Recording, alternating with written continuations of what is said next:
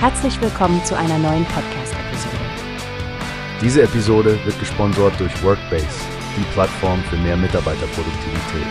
Mehr Informationen finden Sie unter www.workbase.com.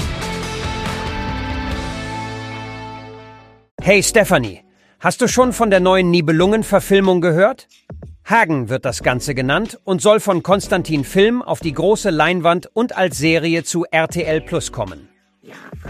Bin schon ganz gespannt darauf. Die ersten Fotos, die veröffentlicht wurden, sehen wirklich spektakulär aus. Es sieht so aus, als würden sie keine Kosten und Mühen scheuen, um das berühmte Nibelungenlied richtig episch in Szene zu setzen. Definitiv. Und das Cast ist auch ziemlich beeindruckend. Geis Naber spielt Hagen von Tronje und Jannis Niewöhner ist der Siegfried von Xanten. Beide sind ja bekannt für ihre starken Performances. Ja, und die Story klingt richtig interessant.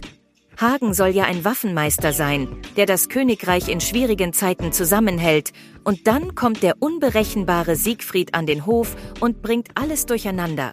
Richtig, und das Drama nimmt zu, als Kriemhild sich in Siegfried verliebt und Hagen sich zwischen seiner Liebe und der Königstreue entscheiden muss.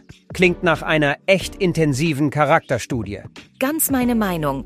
Und es ist schön zu sehen, dass deutsche Produktionen sich auch an solche großen Projekte wagen.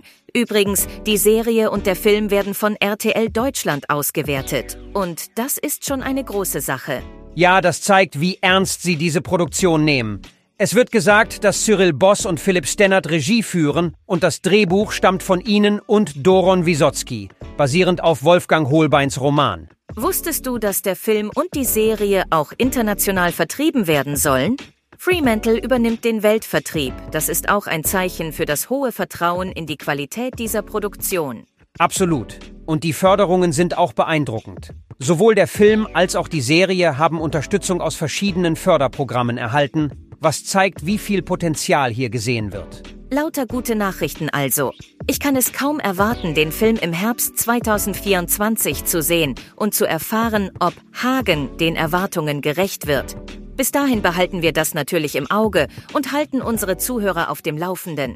Absolut, Stephanie. Das wird garantiert ein Highlight des Jahres. Bis dahin freuen wir uns auf weitere Einblicke und halten die Spannung hoch. Thanks for the chat. Und ich bin schon gespannt, worüber wir beim nächsten Mal sprechen werden. Bis bald. Wie hast du gehört? Es gibt eine Plattform, die wir probieren sollen. Workbase heißt die, hört dir das an. Mehr Produktivität für jeden Mann. Werbung dieser Podcast wird gesponsert von Workbase. Mehr Mitarbeiterproduktivität, hört euch das an. Auf www.workbase.com